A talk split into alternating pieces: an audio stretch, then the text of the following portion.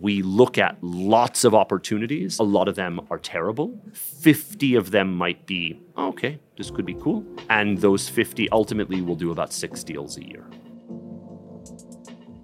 Bonjour et bienvenue sur cette nouvelle série du podcast Futur Agri. Je suis Colline Laurent et pendant 5 épisodes, je vous emmène à la rencontre de personnalités inspirantes et inspirées qui font bouger les lignes du monde agricole et alimentaire.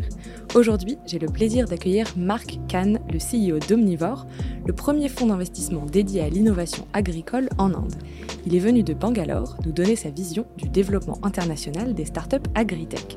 Hi Marc. Hey, Enchanté, nice to be here. Thank you so much for being here. Uh, Mark, I know you've been trained as an agricultural engineer. You've worked in agri-food industry your whole career, but in the beginning you were not planning to be an investor, and yet here you are, partner at Omnivore. Um, as you know, some of our audience is not quite familiar with the venture capital world. So to get into the subject, could you explain to us in simple words what is your job?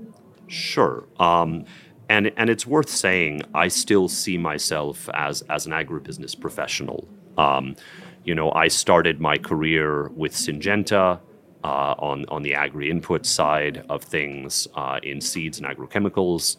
I then moved to India um, in 2007, 2008, uh, working for a large Indian agribusiness company, mostly in animal feed and poultry. Um, and so, you know, like many of your listeners, I've I've been in commercial agribusiness, and it, it's kind of by mistake that I, I have spent um, the last uh, 12 years of my life as an investor because I didn't come from an investing background.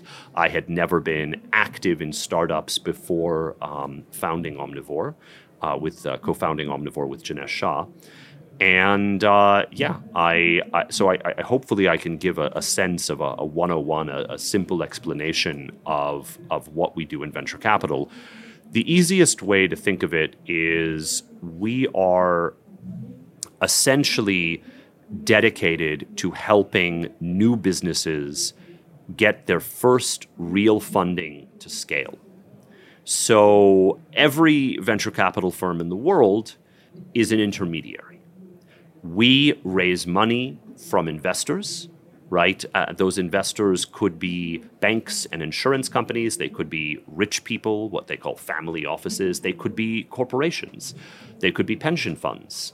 Um, they could be, you know, development banks. And so we raise a pool of capital, and then we identify promising opportunities.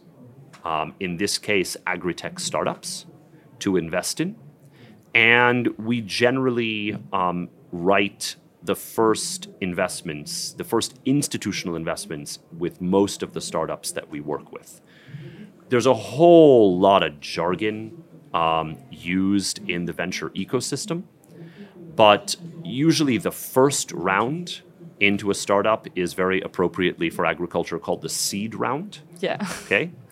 And and a seed round is really in the range of you know on the small side these days a million dollars on the lo- very large side four million but typically they're two million dollar rounds uh, invested in companies that are at a stage where it makes sense for them to raise institutional money meaning the team has come together the product is almost there or already there they've got some sales but maybe just a little bit and so it makes sense for them to go to VCs, venture capital firms, and try to put together a round so that they have capital for the next, say, two years to scale, to advance the product, to grow, um, and, and hopefully then raise more money to scale even further. And so that's what every VC does is we raise money from what we call LPs, limited partners, we look at lots of opportunities. I think in a given year we might see three to five hundred opportunities. Oh wow! And I mean, a lot of them are terrible. Okay, so I, I would say like if we saw three hundred in a year, man, uh, two hundred and fifty would be not worth you know looking past the first email or you know a very short phone call 50 of them might be oh, okay this could be cool and we dig in further and those 50 ultimately will do about six deals a year. Okay. So so it's a pretty low percentage of what we see.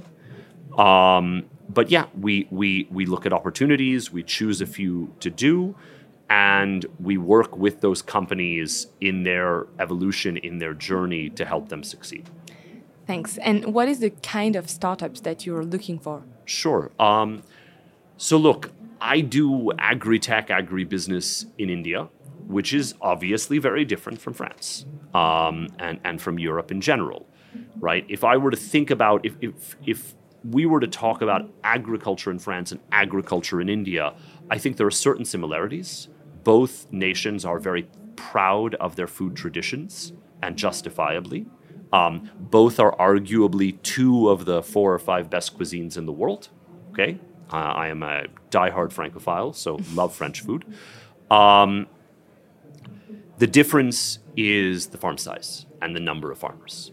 So India has 130 million farmers. With their families, that's about 600 million people, many times the population of France. The average farm size is one to two hectares, so much smaller than even what, what in France is considered to be a family yeah. farm. So if you ask me, okay, cool, what are the opportunities that we look at? I would describe four kind of themes that drive our investments. So, one theme is basically this space of platforms, marketplaces, fintech, and digitization across this massive agricultural sector. So, yes, India has 130 million farmers. That's relevant, but India is also a huge producer of almost every commodity in the world. It is the largest producer of cotton in the world. It's the largest producer of pulses. It's the largest producer of milk. And then it's number two in everything else. It's number two in rice and wheat and fruits and vegetables. It's like number three in tea, right? Number one in spices, which surprises nobody. Okay. So it's a massive agricultural economy across a hyper fragmented set of producers and millions of intermediaries. And so there's a real opportunity to use digital technologies to build layers of information, organization, trade, you know, financing. So we do a lot in platforms, marketplaces, embedded fintech and digitization. That's a huge theme of ours. A second theme of ours is the theme of deep tech. Um, so there's a lot of stuff to do in terms of you know innovative hardware whether it's sensors drones robots satellites automation. So you know and a lot of that is climate related deep tech. A third theme is the what we call agri-food life sciences. So the, those tend to be very different startups. They tend to be founded by chemists and biochemists yeah. and biologists.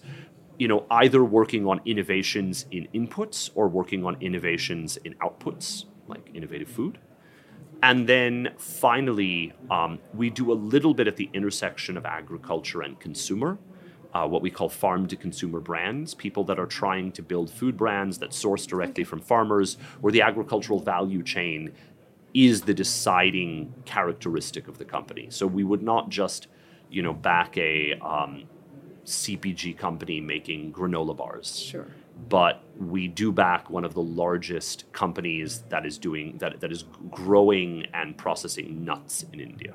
Okay.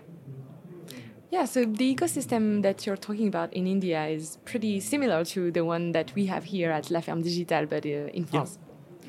Listen, I, I mean, the other thing to remember is that India is the second largest agri tech ecosystem in the world right? So uh, agri-tech in India every year is about a billion dollars of investment a year. Okay. So that's really taken off, and that may surprise your listeners. Uh, but I've, I've been there through that journey, and it's been great. Um, and you know, and India is the third largest startup ecosystem across sectors in the world. So first is the U.S., second is China, third is India. So it's a very, very active ecosystem of venture capitalists, of startups, of technology. Okay, wow. And um, I, I, think you mentioned it in, in the panel earlier, but can you tell us a bit more about the availability of the funds uh, at the moment? What do you see? Uh, what's the tendency? So uh, let me speak of the ecosystem as a whole, and then let me speak of Omnivore separately. So, on the whole, right now, um, everyone has a very risk off mentality. Okay, like a lot of people talk about risk on and risk off. There are times where the market is like actively looking for risk, and there are times where everyone's freaking out and panicking and nobody wants risk. Right now, things are very risk off, okay, because people really got ahead of themselves and over invested at very high valuations in 2000, in 2020 and 2021. Um, and right now, everyone is worried about recession. They're worried about, you know, um, asset bubbles deflating. So, in general, growth capital is very, very tight right now. Growth, when I say growth capital, I mean what comes after venture. Okay. Um, and because growth capital is so tight, people are being much more selective about venture capital investments because they know that that growth capital availability, which needs to come in a few years later, is not there right now. Um, so it's very hard to raise a Series A right now, and very, very hard to raise a Series B. For seed rounds, yeah, I would say it's a little harder than usual, but there is less of an impact there. It's also that the space of seed investing has been democratized. So, yes, there are venture capital funds, but there are also accelerators and incubators and investor groups and you know, uh, angel networks and all sorts of new players besides traditional venture capital funds that do seed rounds. And those people are continuing to invest right now, even if everyone else is freaking out. Okay. So, uh, broadly, I would say if you're thinking about starting something new, you'll be fine. I think if you have raised a seed round, you know, a year ago, you're probably seeing it's pretty hard out there to raise an A. And, you know, those companies are are cutting their burn, stretching their runway, and, and making it work. You know, we, we, we, there's a term we use cockroaching, Okay. right? Which means that, you know, cockroaches can survive a nuclear blast. okay? And and they're just and, and so there's certain kinds of startups that are cockroach startups. Um, and you know, I think a lot of startups are, are, are learning how to cockroach. That's a very good metaphor. I like, I like it. Well, as you explain, I, I can I can understand how the access to funding can be harder as as the startups uh, wants to grow, and as a VC, well, you can see that the development of this or that solution is highly conditioned by the access to funding. Um, so therefore, you hold a great power on the future of agriculture. Uh, what uh, what's emerging today, and what do you want to catalyze at Omnivore? I think the biggest thing that we're trying to catalyze in India right now is the agri food life sciences ecosystem.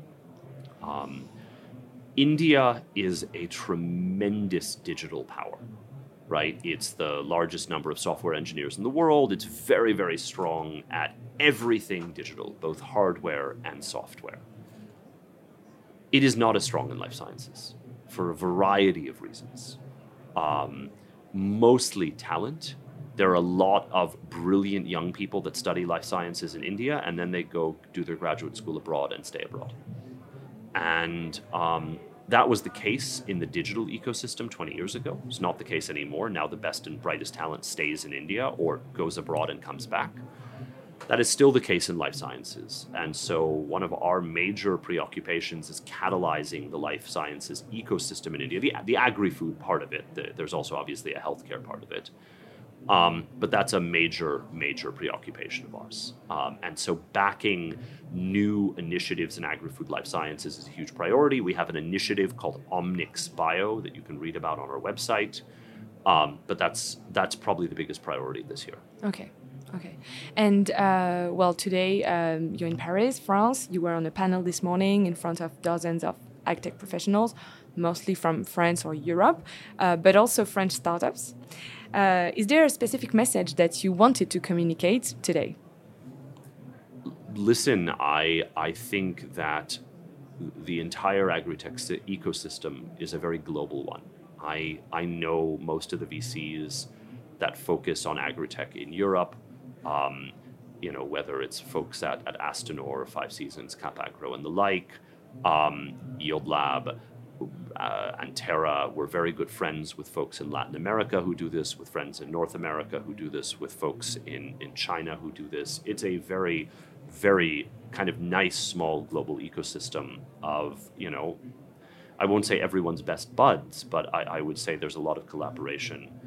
Um, I think it's very interesting to see what's happening in European agri-tech, which is why I'm here today. Um, and I think helping European agri-tech startups understand what's happening in Asia is useful for them. So um, I see it as a kind of cross-cultural ambassadorship. Okay, awesome. Um, thanks a lot, Mark, for being with me today and taking time to share your views. J'espère que cet épisode vous a plu et qu'il aura éveillé votre curiosité sur l'innovation agricole au-delà des frontières. D'ailleurs, si vous avez aimé cet épisode, n'hésitez pas à en parler autour de vous, à le commenter ou à mettre 5 étoiles à ce podcast. C'est ce qui nous aide le plus à faire connaître Futur Agri. Cet épisode a été enregistré dans le studio du Grand Contrôle, monté par Valentin Noton. Il est produit par la Ferme Digitale. Merci pour votre écoute et à bientôt pour un prochain épisode.